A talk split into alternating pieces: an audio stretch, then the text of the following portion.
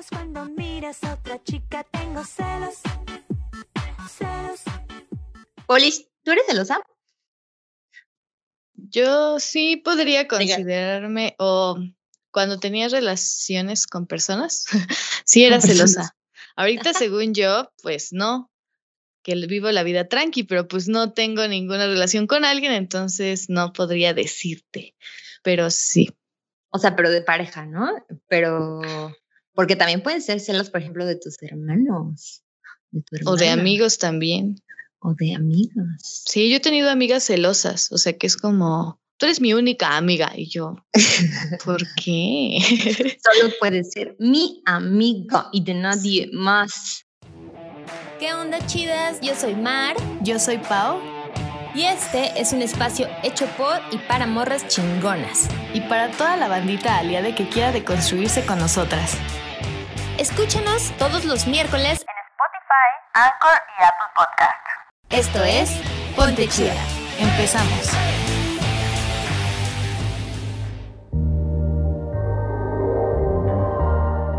Sí, obviamente está mucho más visto o más acá lo de las relaciones este, sexoafectivas, ¿no? O sea, con parejas. Y sí, o sea, pueden ser, es como, ay, eres celoso, eres tóxico. O sea, es un, es casi casi sinónimo, ¿no? O sea, no puedes tener celos sin ser tóxico en muchas parejas. Sí, sí, sí. Como, como nuestro productor Fede, que es el cosito. cuando íbamos, cuando estábamos empezando a grabar, eh, dijimos, vamos a hablar sobre celos. Y él luego, luego dijo, híjole. Híjole. Y ahí como que reveló. Ya me estás quemando con, la, con las chidas, qué horror, ¿eh? Aquí nos tenemos que quemar todos parejos.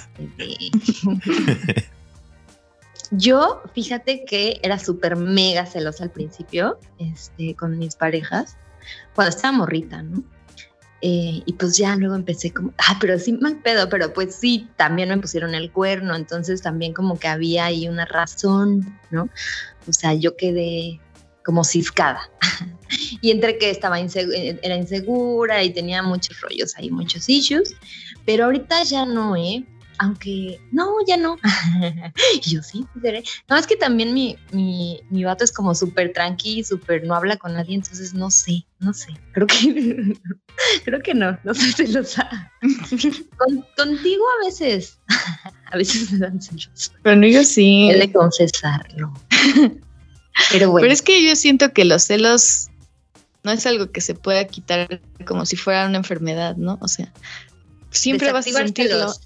Es como sentir hambre, es algo natural, creo yo, no lo sé, pero por eso invitamos a una experta.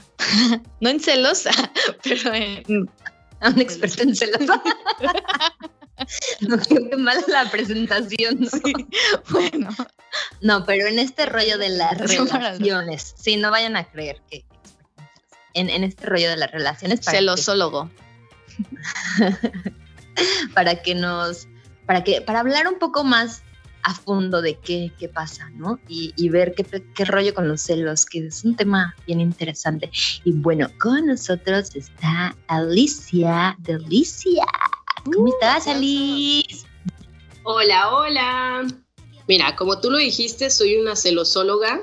Ah, no, no es cierto. Yo soy Alicia Delicia, soy experta en placer me dedico a la educación sexual para personas adultas y me encanta esta parte de dar pedagogía en torno a coger rico, como que ese es mi motivante en la vida, por eso soy experta en placer, siendo el placer sexual como una posibilidad. Eh, y lo que sucede es que, bueno, yo crecí creo que como muchas de las que escuchan Ponte Chida, como soy una morra mexicana, soy de Guadalajara, ya el mundo es bien mocho e hipócrita, porque también es la capital gay. Eh, y me di cuenta que la historia que me vendieron de amor no era real, ni de amor, ni de placer, ni de sexualidad. Y entonces mi historia de vida, larga y bonita, ha sido como irme confrontando con la realidad de que lo que me contaron no era verdad, básicamente. Y primero fue más fácil, hablo mucho de la vulva, el clítoris y placer y qué bueno y mastúrbate, pero me di cuenta que eso se quedaba corto cuando lo llevaba a relaciones. Y en relaciones tengo pues bastante para hablar, tanto porque a eso me dedico y doy talleres al respecto, sino porque yo misma soy una mujer poliamorosa y mucho de lo que comparto en mis plataformas educativas viene desde el mismo trabajo de cómo me reviso y cómo he ido cambiando mi forma de ver el amor.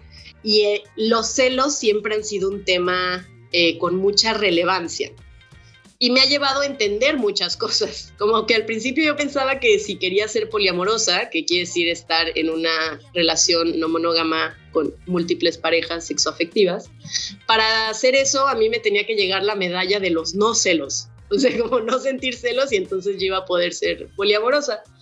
Y más bien al ir conociendo sobre esta experiencia humana me di cuenta que es eso, es una experiencia, como no, no es algo que eliges si están presentes o no, es una reacción humana aprendida y universal. La cosa es cómo respondes o cómo observas esos celos y desde qué creencias se sienten. Y entonces ahí creo que es más fácil hablar de los tipos de celos, porque cuando decimos celos, tú ahorita justo mencionaste, o este, Mar, de, de qué tipos de celos me dan cuando le preguntabas a Pau y Pau decía, bueno, no en relaciones, pero se pueden dar en amistades, en mil situaciones de vida. Y lo que sucede es que hay distintas causantes a los celos. Y aquí ya ustedes cuéntenme cuáles han sentido, pero puedes sentir celos por envidia, es decir, que la otra persona tiene algo que tú quieres. Y eso en las relaciones, como en el poliamor, podría ser que el vínculo de mi vínculo tenga algún atributo que a mí me guste y ay, me gustaría hacer y alguna descripción que no siento que yo tenga. O envidio que tengan esta dinámica de interacción. Como tenía un vínculo que le encantaba ir a conciertos de música intensa y la neta es que yo no podía, me quedaba dormida o me, quedaba dormida o me ponía de malas. Y entonces en un momento eh, ella tenía un vínculo y las dos iban a sus conciertos de musiquita intensa y amaban la banda. Y yo decía, ay, como yo quiero tener esa interacción, ¿sí? Como es, es ese tributo y se puede llevar a muchas situaciones. Y entonces esos pueden ser de envidia, otros pueden ser de inseguridades. Eso viene desde la autoestima y desde yo valoro decir, ay, no, yo no tengo el cabello tan largo como Pau y entonces por no tener el cabello tan largo no merezco tal, tal, tal, tal. Y entonces viene desde un juicio. Algunos son por, por exclusión, esos los he sentido, en el de querer yo estar presente en cierta interacción.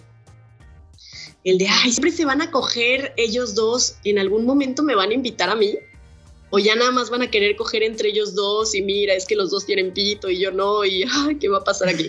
O sea, ese sería el de, por exclusión de decir, yo no voy a estar ahí para ver y lamer lo que pueda. Y entonces, eh, como así hay diferentes razones, me puedo ir porque es una lista un poco larga, están los de posesión, los de posesión son los más tóxicos, los demás los entendería, pero los de posesión yo sí haría como un hincapié los celos por posesión en el amor vienen desde una creencia donde ves viable que tú eres dueño de otra persona. Y eso está re mal, eso, no, eso trabájenlo muy activamente. Pero los otros son más circunstanciales y se pueden abordar y trabajar de diferentes maneras. Eh, estos de posesión que dices, siento que están como muy el cliché de ya sabes, o sea, patriarcado como de, de, de, parejas monógamas en las que los vatos siempre es como, ay, pinches viejas locas que me las hace de pedo y que, que llegan hasta el, rollo de, revisar el celular y todo esto. y, y, de prohibir cosas, ¿no? Como de que, que, no salgan, no sé qué. Pero también debe haber un causal, ¿no? Es así como que, o sea, no necesariamente es como que de verdad las morras estamos locas, porque, ¿sabes? Es como ese cliché, te digo, ¿sabes? Como de, de, que nosotras, de que hay un tema con nosotras, de que a huevo queremos controlarlos o así, y, no sé realmente qué hay detrás de, ese, de ese, comportamiento. Mira, lo que pasa es que los celos, siendo una reacción, es importante, es una reacción, como que algo te mueve, es una alarma. Y esta alarma, en el momento que suena, ¿sí? Es voltear a ver, ay, ¿qué tengo que hacer o cómo tengo que responder, porque me dieron celos a esta situación? Y aquí es donde es muy importante conocer cuáles son los ejemplos de celos que nos han puesto en la vida. como te puedo nombrar cien mil películas, como siempre, hetero, blancas, normadas y demás, donde el drama era el vato diciendo, no, porque te celo, te amo y serás mía y deseo tenerte. ¿Sí? Y los celos me habilitan, es decir, yo culpo a una reacción que yo puedo regular para tener acciones irresponsables y esto se romantiza una y otra vez. Por eso creencias como si no me cela, no me ama, son tan potentes, pero también tan tóxicas, tan dañinas para cómo se vive el amor. Me gusta mucho hacer estas dinámicas en, mi Instagram de preguntar, ¿no? Y puse recientemente que celos y poliamor, preguntas. Y me, una morra me contestó de que, güey, yo en serio me creía el de que si no me cela, no me ama. Y entonces tenía este montón de acciones para ver, ay, le interesco y es amor de verdad, voy a intentar generar todos estos por envidia, por inseguridad, por posesión, ¿no? Como, como estimulándolos como una dinámica bien fea del amor romántico. Claro.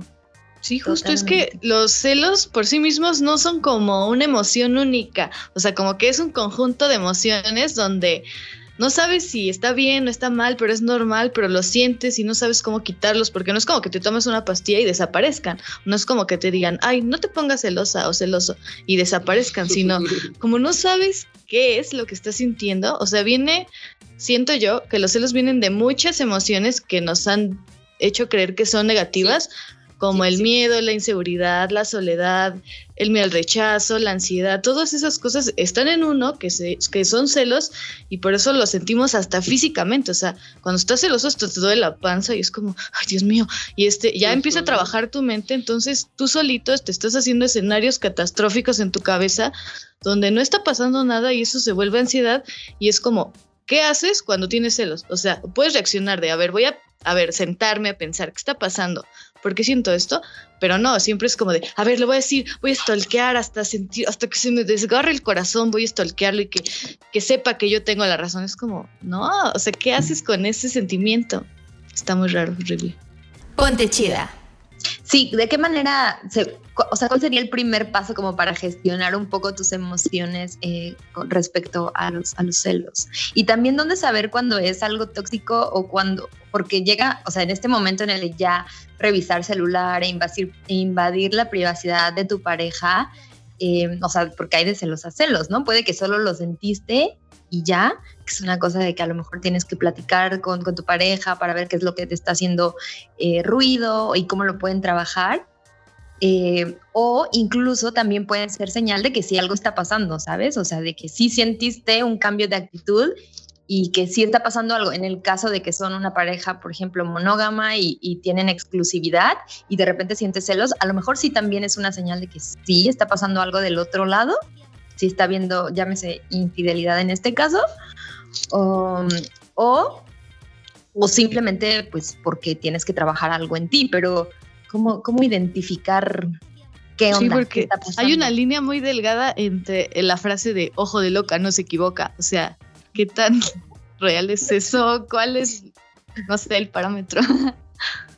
Se me hace que mencionaron un montón de factores como bien importantes y bonitos. Por un lado, Pau, son la respuesta a, o se pueden experimentar un montón de emociones, ¿no? Y lo que decías para mí se me hace clave, porque cuando siento celos, que yo siento celos, como que luego la banda piensa que no siento celos, yo siento celos y seguido me catalogo como muy celosa de que estoy experimentando lo seguido, ¿no? Y soy una persona como que elijo el poliamor. A la hora que yo siento celos, para mí son como, como un foquito, como estos signos rojos de stop, ¿sí? O sea que algo me acaba de hacer ruido.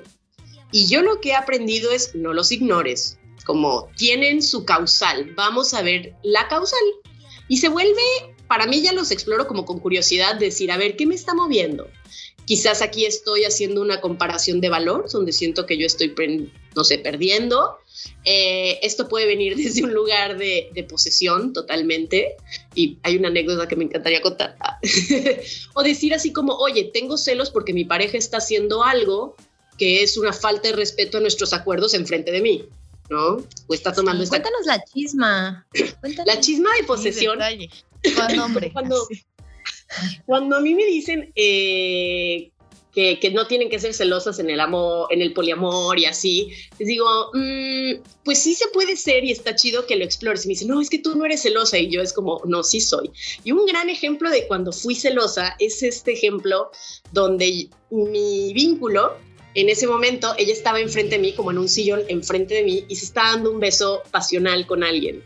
Y entonces yo sentí celos de ella y me di cuenta que estaba sintiendo celos y yo decidí, pacheca y feliz en ese momento, que lo mejor que podía hacer era explorarlos en ese momento para ver si había alguna incongruencia. Y esto es una respuesta distinta a la que yo misma tengo acordada conmigo, que es siento celos y me doy un espacio para pensarlos. Como no, no digo que tengo celos o digo, ay, güey, después en terapia exploro porque como no los tengo que resolver en este momento, pero no voy a actuar en torno a esos celos así me da la vida para algunos y en otros momentos no. Y ahí dije, no, no, quiero ver por qué, porque no estaba yo conectando con mi propio viaje. Ahí les doy. Están ellas entonces enfrente dándose un gran beso, ¿no? Ellas estaban ahí. Y yo estaba sintiendo celos mientras yo estaba en medio de otras dos personas con quien también me estaba dando el agarrón. o sea, esta es la situación curiosa. Yo estaba teniendo celos de ella, pero yo en ese momento, y de manera acordada, ¿no? Como que esta era la caricia colectiva, la, la orgía. Y yo estaba sintiendo celos y me empecé a reír, ¿no? y, y, dije, ah, me mamo, durísimo. Y me di cuenta claramente que la razón era por posesión. O sea, era por pensar que la otra persona no debía de actuar y hacer algo que me incomodara, pero no tenía que ver con valores, juicios o demás, porque yo estaba en las mismas. ¿Sí? Y entonces era más esta idea de nadie le tocará, ¿no?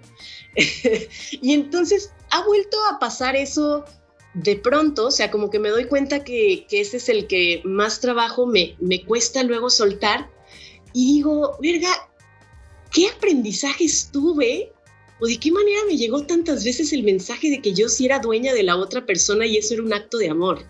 Como, como a veces sí digo, qué confrontante, porque el resto los he podido trabajar. Seguido experimento celos por inseguridad. Sí, o sea, qué guay. Y más porque me pasa este fenómeno donde empiezo a salir con alguien y por quién soy y cómo me vivo y demás, de pronto ese alguien, ese nuevo ser, empieza a tener más atención y me lo han dicho mis mismos vínculos, ¿no? Así de que si la banda se entera que estamos cogiendo, de pronto le empiezan a poner más atención a con quien estoy cogiendo, porque es como, hay algo a detener.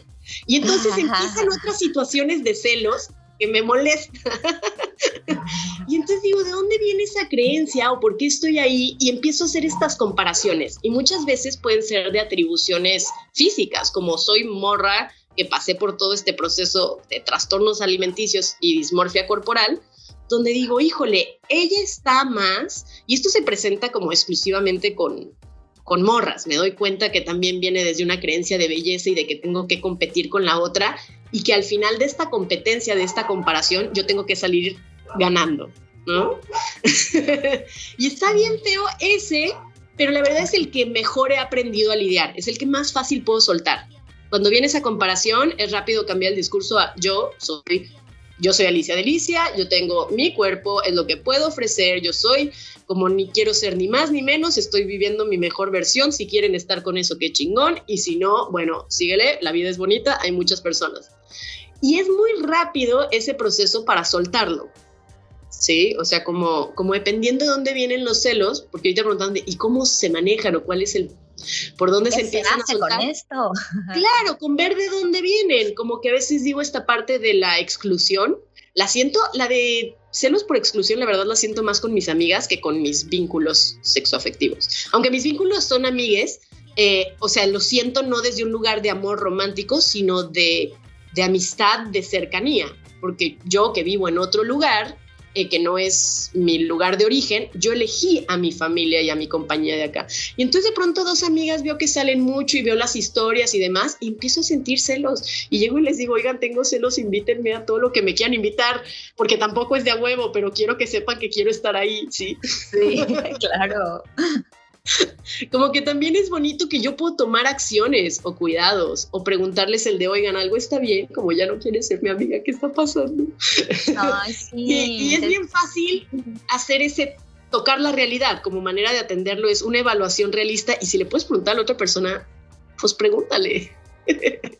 Sí, comunicación. Qué interesante de todo lo que puedes aprender cuando escuchas tus emociones en vez de negarlas, ¿no? Porque al ponerles una, una etiqueta como de esta emoción es negativa, esta emoción es positiva, entonces los celos inmediatamente entran em, como en esta en negación y, en vez de escuchar de dónde está pasando es como no, no, no, no, no quiero eh, escuchar y por qué y, sobre todo analizarme, ¿no? Porque por lo regular solemos culpar a la otra persona como de que la otra persona está haciendo algo que no nos, que no nos gusta o que nos está activando el pedo de los celos, pero no estoy revisando qué pasa conmigo, por qué lo estoy sintiendo, ¿no? O justamente el, ay, no, no, a lo mejor no le voy a decir porque lo voy a espantar o la voy a espantar o, o porque me da pena comunicarlo, ¿no? Entonces, este, justo, o sea, y de ahí se pueden hacer una, una bola de nieve, ¿no? En vez de que aprendas de eso, pues se puede hacer mucho más grande. Y qué retador, la verdad es que yo también no habría pensado que, que fuera celosa. Qué curioso cómo vamos haciendo eh, como imágenes de las personas cuando no, no tenemos ni idea de lo que cada quien vive, ¿no? De sus vivencias. Yo también pensaría, o sea, pensaría qué retador sentir celos em, en una relación poliamorosa, ¿no? Yo en algún momento lo intenté, o sea, con, con, con una persona y un hombre me decía, ay no, yo nunca podría tener una relación poliamorosa porque, no, no, no, que, que, pues no podría pensar en compartir a mi pareja, ¿no? Pero este mismo hombre era un súper infiel de la verga, ¿no? Entonces yo decía, ah, claro, porque pues a ti no te gustaría que, que ella tenga otras relaciones, pero tú sí estás de cabrón poniéndole el cuerno, ¿no? Eh, como ahí toda la, la doble moral, ¿no? de yo, yo estoy dispuesto, yo sé que yo no puedo solamente ser fiel con mi pareja, pero ni de chiste quiero que ella, pues, que ella tenga la misma posibilidad que yo estoy haciendo, ¿no? Sí, es lo de posesión, ¿no? Sí, sí, no nada más es, es posesión, como viene desde una creencia del, de la monogamia y cómo se vive la monogamia como a nivel de modelos relacionales, como está la monogamia, que tiene ciertas bases de exclusividad que no son muy, muy claras, ¿no? como que tampoco hay un acuerdo claro en qué sí se hace y qué no se hace, y por eso es tan curioso explorar esto con tus vínculos. Decir, oye, ¿qué te, implicas? Porque supone que cuando se rompen los acuerdos de exclusividad, es uno de los motivos para experimentárselos, ¿no? Es algo que valida ese modelo porque yo me salí de esta creencia de que solo estaré contigo y juntes para siempre y exclusiva afectiva y sexualmente. Por ahí va ese diálogo. Y en el poliamor, como, como una no monogamia, sabemos que son los celos y entonces se ha problematizado durante 30 años cómo repensar los celos y de dónde vienen. Como que siento que en el poliamor a huevo se tiene que hablar de celos, como no hay, no hay salida, vas a tener estas conversaciones, porque si no, no tiene sentido y la vamos a pasar mal y estamos eligiendo la no monogamia. En la monogamia, como cuando tú revisas en qué tipo de relación estás buscando, qué creencias tienes, bueno, quizás para ti lo que funciona es la, la monogamia, pero entonces viene con la monogamia la idea de que mono es solo una persona y entonces es exclusivo. La pregunta sería, sería ¿en qué es exclusivo ese amor?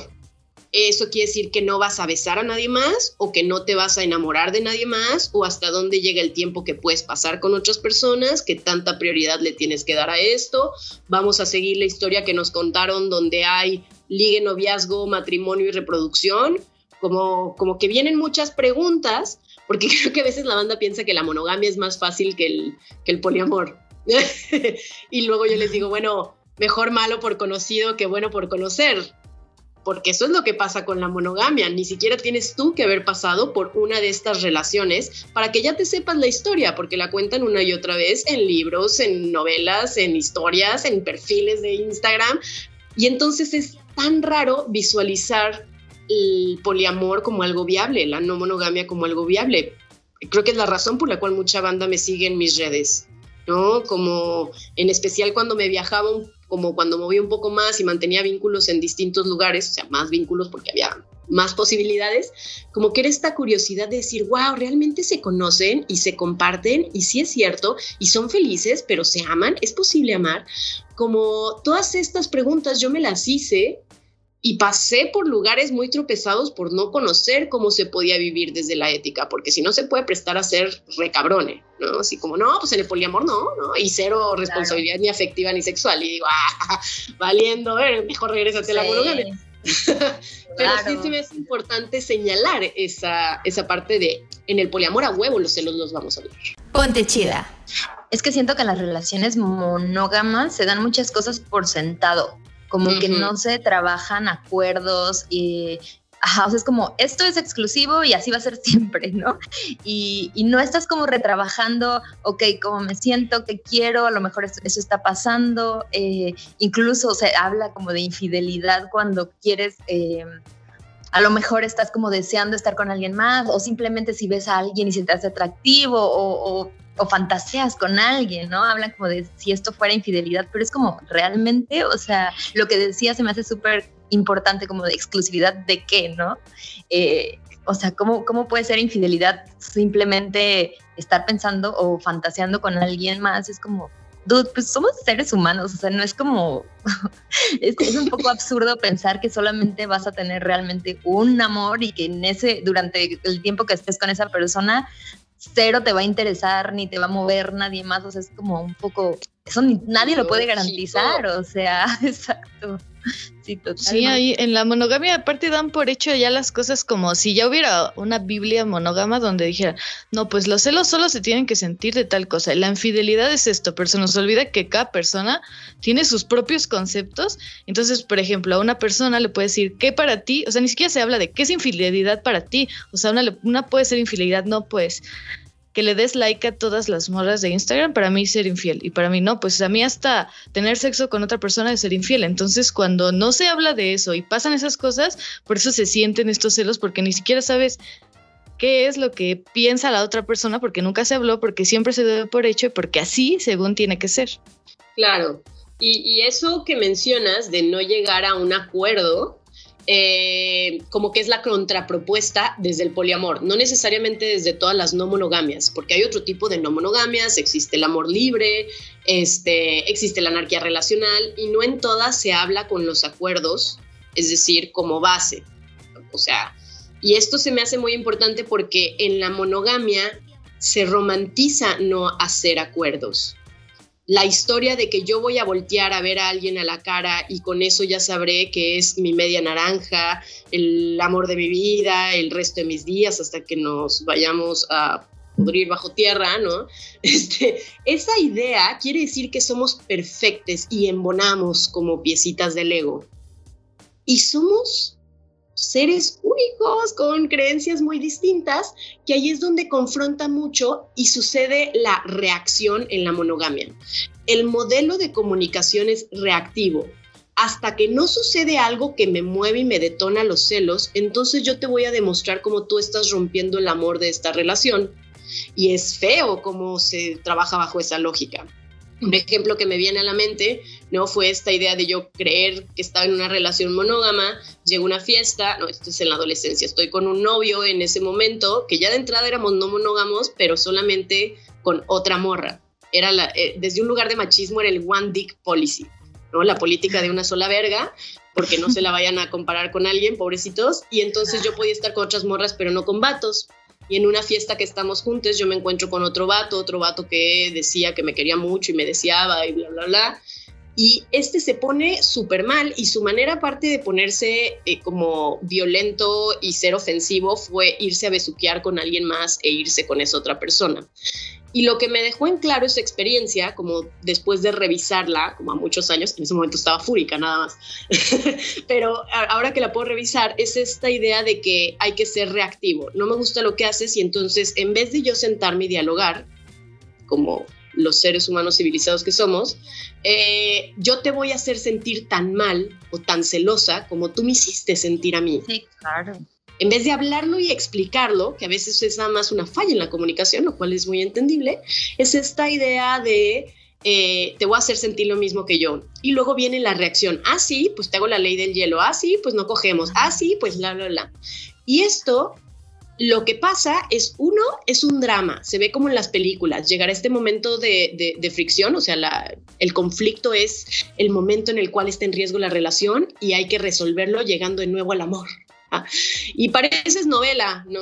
Esa es la historia, esa es la realidad. La cosa es, hay dos componentes importantes. Una es que en el cerebro se siente esto súper bien. Ñam, ñam, ñam, ñam. Es tu, es tu buena serie de Netflix, pero en vida real, ¿no? Nadie te lo está contando, te está pasando y la otra es insostenible. En un país como México, donde hay 11 feminicidios al día y esos feminicidios la mayoría suceden a manos de la persona que dice amarte, sabemos que es insostenible esa creencia. Se exacerba, es en donde empieza muchas de las violencias, siendo un país mayoritariamente monógamo, heterosexual, ¿sí? O sea, como está muy presente y desencadena otras violencias. Entonces, con más razón para que sea una invitación a repensar los celos incluso para llegar a lo que sería un poco lo opuesto, que es la compersión, sacando esta idea de posesión, de inseguridad, donde yo me tengo que comparar, donde todas las experiencias tienen que ser conmigo, es sentir gusto por el éxito de otra persona. Lo hemos sentido todos, o sea, eso es la conversión es algo que no siempre hacemos la reflexión, pero lo sentimos, por ejemplo, cuando ves una película y le estás echando porras a la protagonista para que se le arme su historia de amor y al final se le arme y tú estás llorando con ella y diciendo, sí, amiga, lo lograste. ¿No? Y entonces ya se acabó. Y, ni siquiera fue una historia ficticia, ¿no? Eso es la conversión y eso se puede experimentar en vida real con personas que amas. Qué gusto que ver a mi vínculo teniendo más vínculos lindos y bonitos y conociendo el amor y la magia que es conectar con más personas. Y lo raro es que la compresión no necesariamente excluye a los celos. Como me ha pasado eso continuamente, donde digo, güey, la neta, qué gusto, veo cómo están conectando, es increíble. Pero también tengo celos. como me pasa, tenía un vínculo en Guadalajara, quien yo tuve muchas ganas de estar con ella durante mucho tiempo. Y luego un momento se empieza a armar y yo había cogido con otra morra unos meses antes, muy chida, como muy cool, muy todo, y entonces hubo un momento en el cual coincidimos las tres y dije, si se arma un trío digo y así soy, se me ocurren y lo tiro al aire. Y no tienen idea la cantidad de veces que la respuesta es un sí entusiasta. O sea, pero bueno, acá empieza esto del besuqueo después de pasar un día muy mágico allá en las aguas termales y así. Y me acuerdo ese momento de querer estar seguras, ya estando en un cuarto, de si quería tener ese trío, por pensar, oye, ¿qué es lo peor que puede pasar? Y cuando yo me hice esa pregunta interna, mi respuesta mental desde un lugar de celos, inseguridad y demás fue el, güey, que ellas se disfruten un montón y a partir de eso se enamoren y tengan una relación y estén juntas. ¿Y quién crees que está juntas en una relación? Como si pasó eso mantuvimos un vínculo con esa morra que me gustaba mucho y demás, y en un momento me dijo, oye, estoy con esta morra, y sí fue que se conocieron por ese encuentro que yo hice y gestioné. O sea, ¿sí pasó entonces? Sí, sí, e, e, ellas, ellas están juntas, disculpen, hay un misgendering ah. porque una es no binaria. En ese momento era pretransición, pero sí, están juntas. Y me da mucho gusto, o sea, ya, y, y ya me tocó convivir con ellas y hacer como todo ese repaso, decir, ay, ¿cómo se siente esto? Como que también es, es esa, esa parte donde yo estaba sintiendo todo eso y a su vez yo estoy muy feliz en otra ciudad con otros vínculos. ¿Sí? Como que fueron parte de las, de las elecciones y, y a mí sí se me hace continuamente saber que lo puedo, puedo hacer lo que sea, pero no puedo tenerlo todo. ¿Sí? no puedo hacerlo todo como tengo que elegir que sí, porque el tiempo, la energía, los recursos, esos sí son finitos. Y se me hace importante esa reflexión para yo sentirme cómoda cuando me despierto y cuando me voy a dormir en la noche, de decir, estoy eligiendo lo que veo que es mejor para mí. Sí, como con esa reflexión. Hay, hay otra anécdota con mi mamá que me sirve mucho para entender esto del amor y el poliamor, porque luego la banda dice, no, si no puedo con una pareja, ¿cómo voy a poder con más? Y digo, no, güey, el poliamor no son muchas monogamias chiquitas, que perra hueva. Imposible. Imposible, porque una de las creencias del amor romántico es que la otra persona ocupará tu todo. Ajá. Será tu todo, tu mejor cogición, tu mejor convivencia, tu mejor persona para vivir, tu mejor persona para Por viajar, eso valen tu mejor persona para Ay, no, qué responsabilidad. La verdad es que está muy pesado, más con la idea del matrimonio como te amarras y seremos felices por siempre. O sea, esa persona tiene que complementar muchas áreas que el amor romántico no permite compartir con otras personas. Y entonces de las cosas que a mí me ayudaron a entender esto, yo tengo una hermana que es nueve años más chica que yo. Y entonces, cuando yo tenía nueve añitos y me entero que voy a tener una hermana, me dice mi mamá que nunca fui muy entusiasta, pero que hubo un momento en el cual cada que yo iba a casa con la familia tóxica era como, ay, ya van a ser tu hermanita y ya no vas a ser la única niña, ni la más chiquita, ni la, la. Como, güey, ¿por qué hacen esos comentarios? ¿Qué te Y entonces me acuerdo que empecé a ¿Cómo, ¿Cómo convierten algo tan bonito en algo malo? ¡Qué feo! Crueles. Pero sí me acuerdo que llevo una conversación muy linda con mi mamá donde le dije, es que siento que ya no me, me dice que lloré, lloré, que ya no me vas a querer, este, y me dice, no, no, no, o sea, cuando nace otra hermana va a tener más amor, como cuando nació tu hermano, no es que dejé de querer a tu hermano, ahora te quiero a tu hermano y te quiero a ti, voy a quererte a ti y a tu hermana y a tu hermano. Y yo de que, ay, bueno, no. Y, y esa conversación salió muy bien. Luego cuando nació mi hermana, valió verga todo, porque mi mamá no me explicó que el amor podía ser infinito, pero los recursos sí son finitos. Todos tenemos 24 horas al día, todos tenemos distintas necesidades, como el tiempo y la energía sí se acaba. Y entonces hay que saberla gestionar. Y hubiera estado muy chido que me dijera, como una relación nueva, decir, oye, te quiero mucho, pero ahorita este ser acaba de nacer y literalmente le tengo que cuidar todo el tiempo o se muere la chingadera. Y entonces hubiera tenido más sentido como en el procesar, yo nada más decía, ¿por qué no tuvo esta diferencia con mi hermano? No la tuvo. Pero lo que yo no me di cuenta es que pues mi hermano vino antes y ese tiempo se, se, se dividió. Como que eso sí se me hace importante mencionarlo, porque cuando yo empiezo a vincularme con otra persona, yo sí pregunto cuál es su expectativa de tiempo y energía en la relación.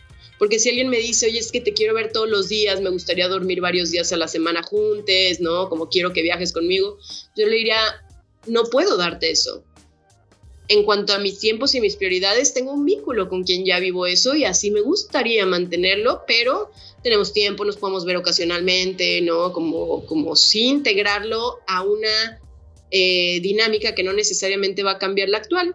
Y hubo otras que eran que no, que yo estaba todo el tiempo con relaciones casuales, como que no había ninguna que, tomara más eh, tiempo, amor, energía, de, mis prioridades y entonces sí se me hace importante que tengas esta reflexión desde dónde, dónde quieres vivir la monogamia o la no monogamia, como que te estás imaginando por ahí.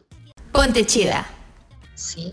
Es que está bien difícil replantarse eso porque ni siquiera sabes lo que quieres. Entonces, ¿cómo puedes saber, o sea, cómo puedes decirle a alguien lo que quieres sin saberlo tú?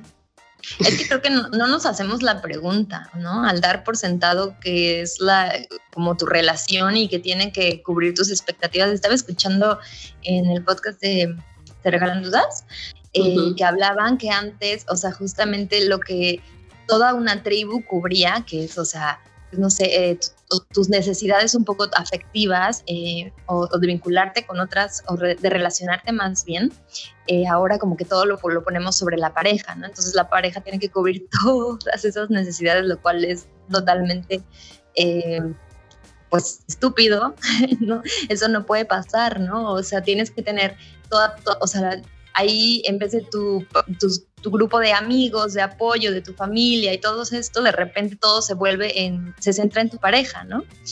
Y también em, justo me vino a la mente es el, una amiga que su novio, por ejemplo, le daban celos como de, de, nosotras, por ser sus amigas, o sea, porque teníamos una relación como muy, muy cercana, muy bonita, y pasa mucho tiempo, pasa mucho tiempo con nosotras, entonces como que a su novio no le gustaba, o sea, empezaba a sentir justamente celos como de, no, ¿por qué las amas tanto? O sea, ese amor tan, tan grande debería ser solamente como para mí, porque yo soy tu pareja. Eh, o sea, no, no, él no, no alcanzaba a entender que ella fuera capaz de amar con esa magnitud a, también a otras personas que no necesariamente fueran él, ¿no? Su pareja, sino también a sus amigas.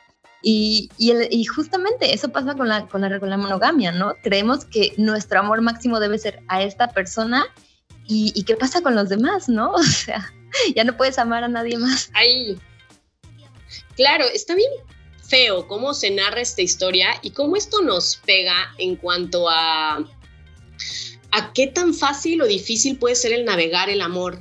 El estar viviendo el amor. Como siento que tú ahorita le diste así al tino duro, Pau, con lo de las necesidades. Si tú conoces tus necesidades, sería mucho más sencillo salir a ver con quién las puedes cubrir. Y uno de los talleres que tengo, que es el de poliamor y acuerdos, lo hice en este modelo, esta propuesta que estoy como queriendo desarrollar, donde siento que es todo mucho más sencillo si identificamos cuatro cosas claves de nosotros a la hora de entrarle a, a las relaciones. Y sería identificar tus necesidades, es decir, qué cosas quieres que cubra esta relación, tus límites, qué cosas no estás dispuesto a tolerar que sucedan aquí. Y eso nos ayuda a entender luego por qué nos podemos quedar en ciertas relaciones que no son buenas porque se cubren tus necesidades, pero se cruzan tus límites. Como, ay, pero cuando no me está pegando, todo está muy bien. Ah, no, no mames, o sea, como no deberían ni de cruzar tus límites y debería de cubrir tus necesidades. Y hay otros dos factores importantes que juegan, que son los deseos, es decir, aquellos anhelos de cosas que la vida te ha enseñado a romantizar como, ay, debería de ser alguien atractivo de acuerdo a ciertos cánones y tener cierto ingreso económico y bla, bla. Pero esas no necesariamente son tus necesidades, no lo sé, revísalo. Y los miedos. A mí los miedos se me hacen importantes a conocer, como todos, a mí les digo, todos acá cargamos traumas y esos traumas suelen generar miedos y hay otras cosas que son miedos muy reales, ¿no? Como la violencia patriarcal y hay otras cosas que pueden ser chaquetas mentales igual las tenemos. Y es importante que sepas cuándo los miedos están hablando en tu cabeza y cómo los puedes atender a nivel individual o de compartirlo con tu pareja, ¿no? Que tu vínculo le puedas explicar por qué algo puede ser tan detonante y cómo puede ser cuidadoso en torno a eso. En medida que quedan estas cosas claras, es facilísimo hacer acuerdos. Como que la banda piensa que el poliamor es súper complicado y le digo, güey, yo me siento y le digo, oye, empiezo siempre por los límites y digo, estas cosas no me gustaría que sucedieran. Y si tiene pedo con alguno de esos límites, ahí yo, uff, bye bye. Porque los límites yo me los puse para cuidar mi bienestar. Y son unos que tengo bien claricisísimos, ¿no? Y a veces surgen en acuerdos. Un acuerdo que yo invito mucho a tener, o sea, cuando yo cojo con una persona que, que tiene capacidad de fecundarme, este, como un embarazo no deseado. Yo sé que ahorita no quiero maternar, elijo no maternar en este momento de mi vida. Y entonces con todos los vatos, cuando volví a empezar a coger con vatos, que fue hace un par de años, eh, pues sabía que estaba este riesgo y le decía, vamos a tomar precauciones para un embarazo no deseado. Y ahí, pues método anticonceptivo de barrera, condón. Pero quiero que sepas que si llega a haber un accidente y hay un embarazo no deseado, yo quiero contar con tu apoyo económico y emocional para tener un aborto. No te estoy preguntando si voy a abortar, te estoy avisando que eso es lo que sucedería y quiero contar contigo. Si su respuesta no era un sí, no quería coger con esa persona. Así de sencillo. ¿no? Como en esta parte de gestionar de dónde viene mi miedo, vamos a afrontar la realidad, estas cosas pasan, yo quiero coger por placer y neta me cuido para que eso no suceda, pero es un riesgo así como son las de las infecciones de transmisión sexual. Voy a intentar cuidarme lo mejor que pueda, pero no por eso voy a caer en la abstinencia y decir, bueno, no cojo, no salgo con nadie, sino que simplemente yo digo, así abordo esto. Y me dice mucho de la otra persona cuando accede o no a algo a mí que se me hace un cuidado tan básico. Y ha funcionado re bien, ¿eh? Cuando he cogido con vatos, 90% de las veces, gran sexo, amigas. Se los recomiendo, métanlo de filtro. Eh, creo que con la, monogamia pasa al revés, ¿no? Como que en vez de que al principio ponga sus límites, es risa nerviosa, ¿eh? No es risa de que me dé risa de que pase. eh, no sé por qué me río. Eh, como que das por hecho cosas y ya hasta que empiezan a hacer, o sea, no sé, te empieza, te es infiel una vez, entonces dices, en vez de haber dicho antes como, ah, a lo mejor yo no quiero, eh, la infidelidad sería mi límite, ¿no? En caso de que quieras una relación exclusiva, whatever. Y ya que lo hace, es como, mm, ok, bueno, está bien, lo voy a perdonar, pero, ¿y sabes? O sea, porque justo nunca, no tienes, no te planteaste o no nos planteamos desde el inicio qué es lo que, a, donde no quiero llegar, sino ya hasta que estás ahí es como, verga, pues ahora cómo arreglo esto, ¿no? Y ya es como le pones el curita de, híjole, bueno, pues vamos a echarle ganas para volver y ahí se va desgastando y desgastando y desgastando la relación, ¿no? Porque a veces ni siquiera es un realmente que tú quieras seguir con esa persona, sino luego como que pasa mucho el, miedo, ¿no? O la miedo a la soledad, o, el miedo, en el caso de, las morras, la verdad es que, hijo, por mucha de que quieras, güey, de repente te gana el miedo de, no, es que no quiero estar sola y es que no, ¿sabes? O sea, como estas, estas cosas que pues es muy fácil decirlas, pero ya en el trabajo del día a día es de, ay, ay, Dios, no. O la presión de, de que pasen los años y de que nadie me quiera, o sea, son, son cosas que te metieron tanto tiempo que es bien difícil quitártelas, o sea, bien difícil sanar este, estos miedos, ¿no? Aparte, está bien complicado porque muchos dicen, no, pues yo sí tengo comunicación y es como, no, no salgas con él, tengo celos. Eso no es nada que ver comunicación porque estás ordenándole a alguien, ni siquiera pusiste límites, ni siquiera estás viendo por las necesidades, no hay empatía en esa, como, pues ese, esa disque comunicación, pero creo que en el caso de los celos es como de, ok, tengo celos, es inevitable sentirlo, o sea, no se va, pero tengo celos porque me estoy imaginando esto, creo que está pasando esto y, o sea, eso no tiene nada que ver si pasa o no pasa, estoy sintiéndolo y quiero ver cómo podemos como, pues no sé, preguntar, ¿qué va a pasar? ¿Por qué estoy sintiendo esto? O algo así, porque luego creen, o sea, muchas parejas creen que la comunicación es solo diciendo al aire todo lo que sientes sin ningún como contexto, sino es como, no, no hagas esto, no, ya no, ya borra a tus amigas porque no sé qué es como, eso no es comunicación está fuertísimo como lo dices, pero sí es muy cierto, porque creo que una y otra vez se habla sobre cuál es la clave para una relación chida y una y otra vez la respuesta suele ser comunicación. Y creo que lo que queda corto en decir comunicación o andando en la respuesta a eso es, quiere decir que yo reconozco que paso por estos procesos y esta experiencia y busco intercalarla con la otra persona para generar acción. Y hay que ver desde dónde viene ese generar esa acción. O voy a prohibir y voy a coartar básicamente los derechos de lo que puede hacer la otra persona, o quiero vulnerarme y soltar cosas activamente. Y esto sí se me hace algo como bien bonito que se puede abrazar. Los, lo sé porque lo vivo, como lo chido de mi área de trabajo es que todo el tiempo lo estoy poniendo en práctica. Como, ¿qué está pasando conmigo? O sea, si ahorita me estoy sintiendo mal, culpable de cómo estoy viviendo esta relación, ¿no? ¿Qué voy a hacer? ¿Cómo lo voy a externar? Y es sentarme a tener conversaciones incómodas. No hay otra manera de decirle. Son conversaciones incómodas porque se experimentan todas estas emociones que vulneran. Y a mí me quedan claro que prefiero decirlas porque es en pro de la relación. Ya he vivido y ya me doy cuenta qué pasa cuando no me escucho. Termino, o sea, termino estando en un lugar en el que no quiero, con acciones que yo misma me reprocho y no me quisiera yo misma hacer. Y entonces muchas veces lo que pasa es que tengo esta relación, esta comunicación asertiva, eso es muy importante, asertividad quiere decir que comunico lo que experimento, no que hiero a la otra persona o le tiro mierda o le digo, es que tú eres un nada, sino siempre en primera persona. Esa es una de mis frases que me escucharían mil veces si fueran mi vínculo. Dilo en primera persona. No me digas de que alguien más tiene celos. Y yo tengo celos. y entonces hago esto donde, oye, yo estoy sintiendo celos porque hago esta comparación y no, no percibo que esté siendo tan amado, tan cuidada como este otro vínculo. Y seguido a eso pido un cuidado. Y me gustaría que hicieras bla, bla, bla, bla. O hacemos un acuerdo si eso ha sido importante. Y quiero que acordar que de ahora en adelante, bla, inicia un diálogo súper distinto que por más que se genere esa tensión, lo que viene después es hermoso es hermoso porque o valió verga esa relación y acabó, y qué bueno, no llegaron a un acuerdo y no se están cubriendo, ¿no? Esa sería como, uff.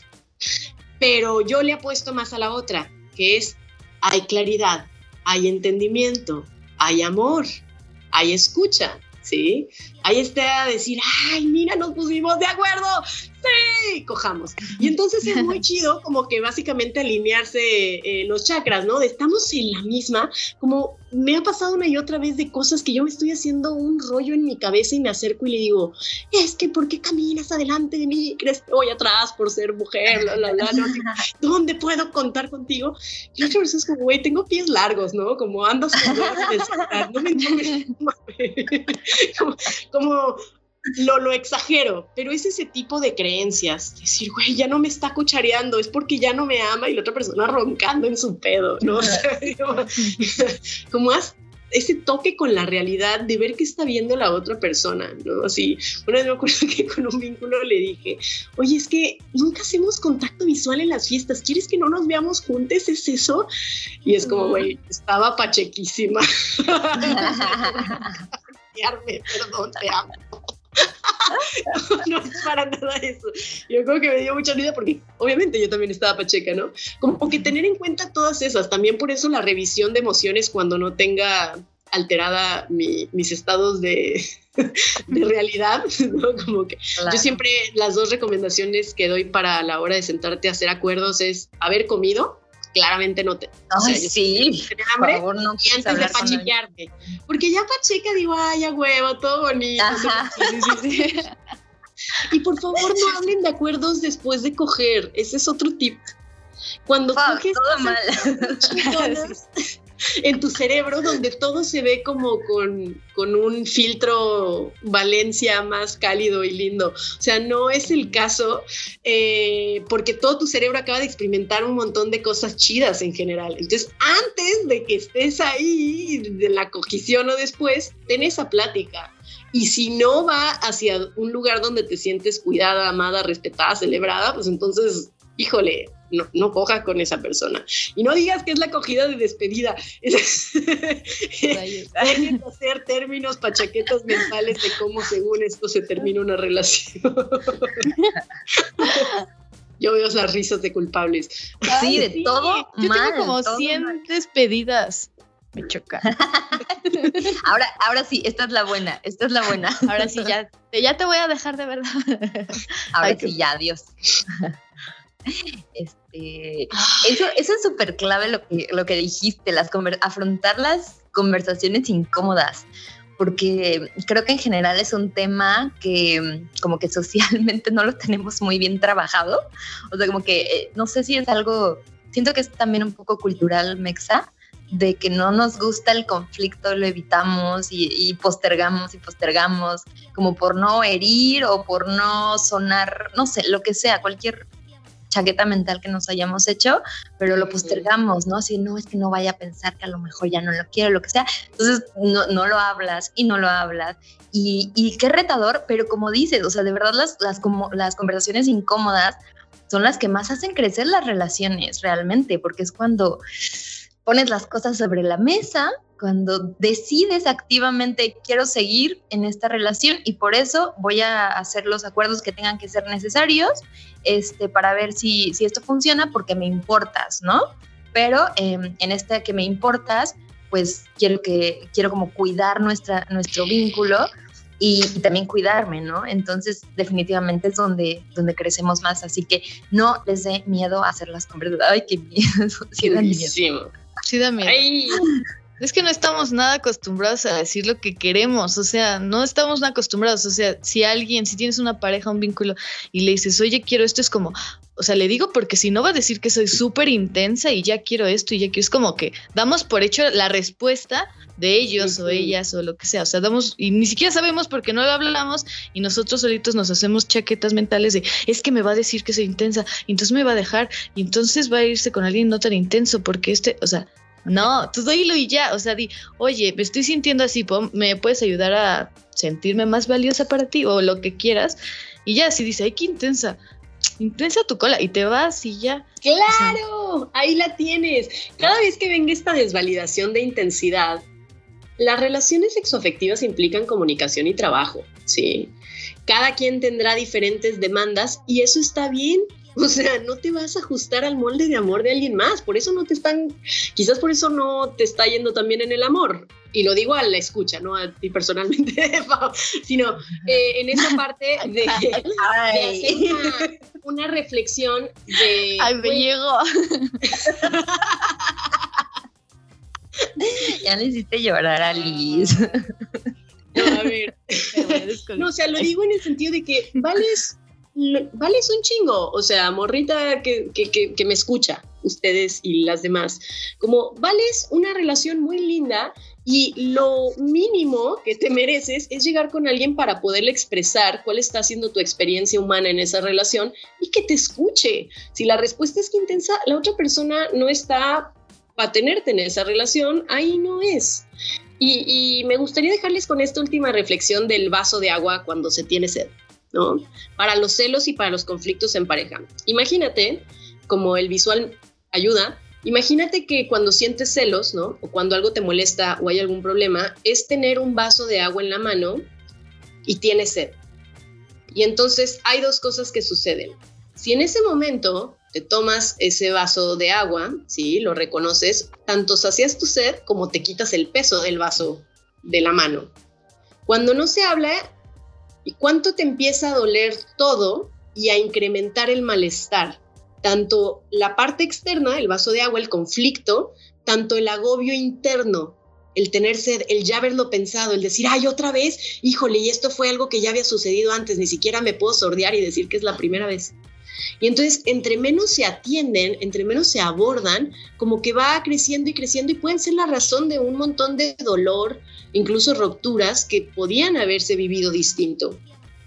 Y por eso es la importancia también agradecerles este espacio de reflexión y educativo. Para mí los celos se volvieron mucho más sencillos de manejar en el momento que los empecé a entender, a nombrar, a conocer en este proceso, a no sentirme sola y, y, sacarme ideas de que a huevo iba a sentir siempre celos y que si no lo sentía algo iba a estar bien conmigo. ¿no? Como perderme de esta experiencia. Por ahí. Ay, pues qué buena la chisma, Alice, qué bueno que qué felicidad tenerte con, nosotras. Seguramente esa es la primera de muchas, porque queremos hablar de otras cosas contigo. Claro. Eh, ¿Cómo estás en tus redes para las chicas, para que te sigan? Porque te acabas de cambiar, entonces para que te sigan en la nueva cuenta. Ya.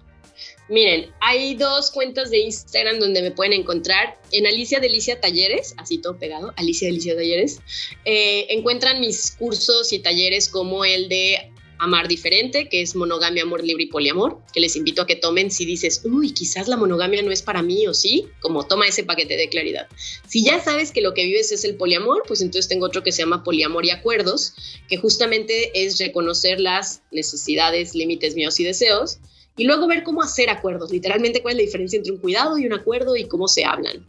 Y bueno, ese es en Alicia Alicia Talleres, gran comercial. Y la otra es la mía, donde me verán feliz, pacheca, enseñándoles los juguetes eh, que me gusta usar a la hora de la cogición es Alicia-Delicia.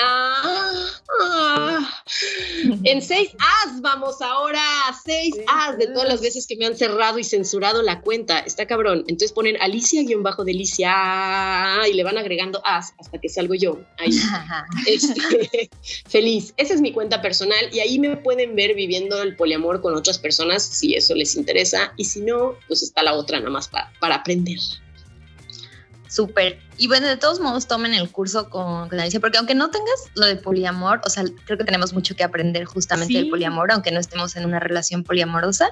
Entonces, vale la pena. Y síganos también en nuestras redes personales. Yo estoy como arroba mareada, a, a, a, tres as al final. Yo como arroba pao, o, o, yo. Os, bueno, y compartan este episodio, ya saben, las amamos. Besitos, se masturban. Besitos en su niez, bye. Si te gustó este episodio, compártelo para que más morras se pongan chidas. También recuerda suscribirte a nuestro canal de Spotify o Apple Podcast. Y seguirnos en nuestras redes sociales. Arroba PonteChidaMX en Facebook y Twitter. Y Pontechida-bajo en Instagram. Y si quieres echar el chisme en nuestras redes personales... Yo estoy como arroba mareada con tres A's al final. Y yo como arroba pao o, o, yo. Y obviamente, ponte chida. Hasta la próxima.